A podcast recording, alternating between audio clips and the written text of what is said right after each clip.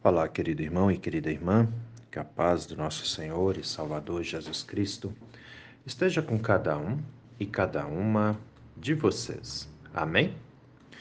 Hoje é sábado, dia 17 de setembro, e antes da nossa reflexão, quero convidá-los e convidá-las para as atividades que teremos em nossa paróquia Apóstolo Paulo nesse final de semana.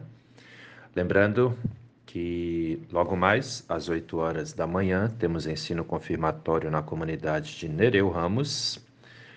Ah, também ainda na parte da manhã, às 9 horas, a partir das 9 horas, temos culto infantil na nossa comunidade de Bom Jesus. Atenção, pais, mães, crianças, né? E Hoje também na parte da tarde, a partir das 14 horas, temos o nosso Café com Prêmios, realizado pelo, pela nossa juventude da Paróquia Apóstolo Paulo, a GEPAP, Juventude Evangélica Paróquia Apóstolo Paulo. Todos são convidados a prestigiarem o evento realizado pelos nossos jovens, né? E à noite, hoje, temos culto na nossa comunidade de Nereu Ramos, às 19 horas. E amanhã, às oito e meia da manhã, temos culto na nossa comunidade da Vila Lense, que é a sede da paróquia Apóstolo Paulo. Todos são convidados a prestigiar, a participar e a celebrar conosco também. E igualmente serão muito, muito bem-vindos e bem-vindas. Amém? Sendo assim, vamos meditar na palavra. As palavras das senhas diárias para hoje trazem do Antigo Testamento o Salmo 89, versículo 14, onde o salmista escreve assim: Justiça e direito são o fundamento do teu trono. Graça e verdade te precedem. E do Novo Testamento, as senhas diárias trazem para hoje a carta do apóstolo Paulo aos Colossenses, capítulo 3, versículo 12, onde o apóstolo Paulo escreve assim: Como eleitos de Deus, santos e amados, revistam-se de profunda compaixão, de bondade, de humildade, de mansidão, de paciência. Querido irmão e querida irmã que me ouve nesse dia, você se acha uma pessoa justa? Já parou para pensar nisso alguma vez? Se alguém chegasse para você e perguntasse assim: Você é justo? O que você diria para essa pessoa? De repente, a resposta para essa pergunta seria: Sim, eu sou justo? Ou de repente teria aquele, aquela que diria, eu acho que eu sou. Ou outros ainda poderiam dizer, não, eu não sou justo. Qual seria a resposta que você daria para essa pergunta? Você é justo? Você é justa? Sim? Não? Talvez? Como seria? No tempo em que vivemos, se fala muito em justiça, né? As pessoas têm que fazer justiça. A justiça tem que ser feita, né? Temos que agir com justiça. As pessoas que passam por sofrimentos causados por outras pessoas esperam justiça, né? Justiça. A humanidade precisa de justiça, não é assim? Justiça. Quando você ouve essa palavra, o que vem em sua mente? Justiça. Geralmente, num primeiro momento, vem é, alguém sendo julgado, onde nos tribunais é feita a justiça. Não é assim? Geralmente é, é um dos primeiros pensamentos que vem em nossa mente. Pois é, a justiça do ser humano para com outro ser humano. Ao longo da história da humanidade, nós sabemos que se houve grande é, esforço em busca de se alcançar a justiça. E nós também sabemos que houve é, um grande número de injustiças cometidas também, né? Na história da humanidade, dentro das questões que envolvem aí as pessoas, os seres humanos. Alguma vez você já se perguntou por que que às vezes acontecem injustiças, quando se esperava que se fizesse a justiça? Já se perguntou o porquê disso? Aí nós voltamos para a primeira pergunta. Você se acha justo? Você é justo? Justa? Já parou para pensar? Pois é. Quando se fala de justiça, nós podemos é, observar pelo menos duas grandezas, né? A grandeza divina, e aí nós vamos olhar para a justiça de Deus, e a grandeza humana, e aí nós vamos olhar para a justiça dos seres humanos, praticada pelos seres humanos. Muito bem.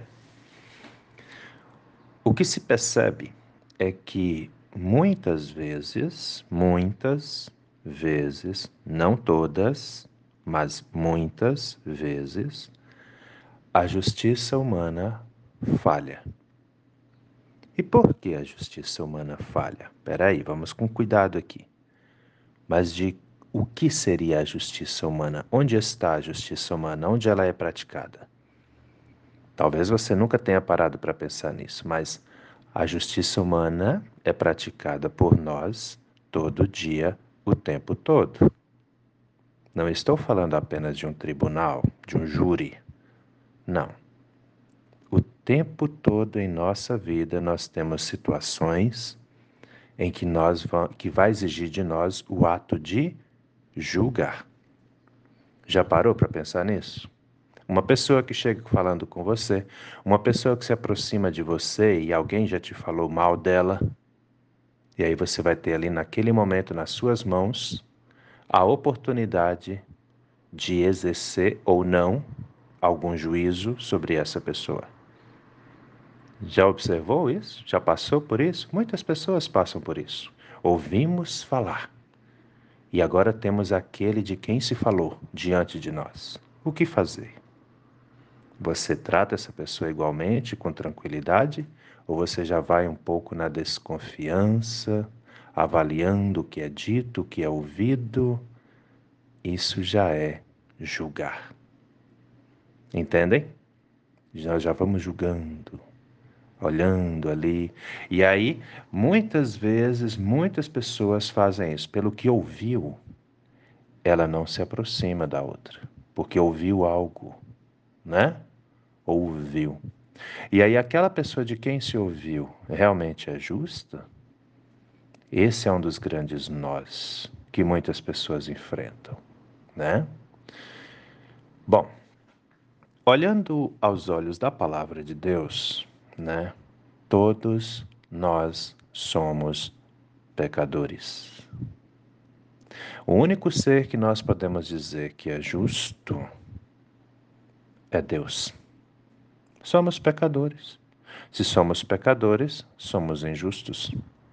Aliás, é interessante saber, nós somos justificados pela graça. Ou seja, nós, em nós mesmos, de nós mesmos não somos justos.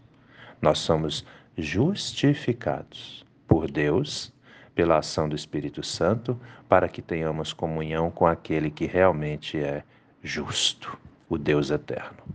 Nós sabemos que existe é, na, ao longo da história da humanidade grandes esforços para se fazer a justiça. As pessoas que lidam com isso sabem, sabem, né, que às vezes é difícil né? conseguir encontrar o caminho da justiça em meio a muitas injustiças praticadas.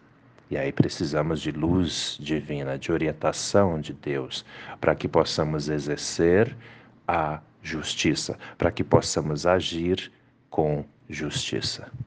Por isso que é muito mais tranquilo observar. Deus é justo. Nós até tentamos ser, mas muitas vezes erramos, porque não somos justos por natureza. A natureza humana, ela é pecadora, ela é falha, ela erra, né? Por isso necessitamos daquele que é realmente justo para nos guiar, para nos iluminar. Olha lá, vamos para a Bíblia. Salmo 89, versículo 14. Justiça e direito são o fundamento do teu trono. Graça e verdade te precedem. É o salmista falando para Deus, não para as pessoas. Deus. A justiça e o direito são o fundamento do trono divino, né? A graça, que é esse cuidadinho que Deus tem conosco, com todos nós, e a verdade precedem ao Senhor. Ele sim é verdadeiro e justo, né?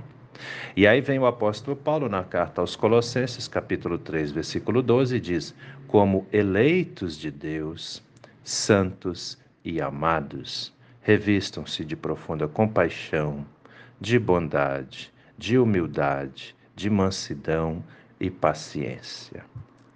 Por quê? Porque em nossos julgamentos, em nossos relacionamentos com pessoas, nós vamos precisar ter, olha lá, compaixão, bondade, humildade, mansidão e paciência. E aí você poderia perguntar, mas pastor Gil, por que, que eu tenho que ter tudo isso aí com as pessoas com quem eu convivo? Porque você, eu, todos nós somos falhos também. E precisaremos contar também com a compaixão, com a bondade, com a humildade, a mansidão e a paciência daqueles com quem convivemos, porque nós também, assim como eles, cometemos erros. Entendem? Não existe ser humano perfeito. E a justiça que há em nós, muitas vezes, também é falha. Muitas vezes. Não todas, né? Já deixei isso claro aqui. Mas muitas vezes também é falha. Por isso, precisamos ser guiados, orientados pelo Senhor. Sendo assim, meu querido irmão, minha querida irmã, ore. Peça a Deus para te iluminar. Quando você tiver uma decisão para tomar, peça a Deus que te oriente. Se precisar de um aconselhamento, nos procure. Podemos sentar, conversar, mas não decida nada precipitadamente, para que você também não corra o risco de cometer uma injustiça. Amém? Pensa nisso com carinho, meu irmão, pensa nisso com carinho, minha irmã, porque essa palavra é para mim, é para você, é para todos nós. Vamos orar? Deus eterno e todo-poderoso, muito obrigado, Senhor, por mais esse dia de vida que recebemos das Suas mãos, por mais essa oportunidade que temos de estarmos já agora cedinho em comunhão com o Senhor, ouvindo, meditando e nos alimentando da Sua palavra. Assim eu te peço, Pai amado, que o Senhor nos guarde, nos proteja, nos guie em nossas tomadas de decisões, em nosso convívio com o nosso próximo, de modo que possamos agir, de modo que possamos falar da maneira que agrada ao Senhor, em busca da paz, da justiça, do bom convívio com os nossos irmãos. Somos todos filhos e filhas, amados e amadas do Senhor. Por isso te pedimos, Pai amado, nos ensine a ser aquilo que o Senhor espera de nós, de modo que possamos sempre viver em justiça da parte do Senhor e da nossa parte também. Abençoe, Senhor, as pessoas que sofrem, os enfermos que estão em tratamentos em casa, que estão internados em hospitais.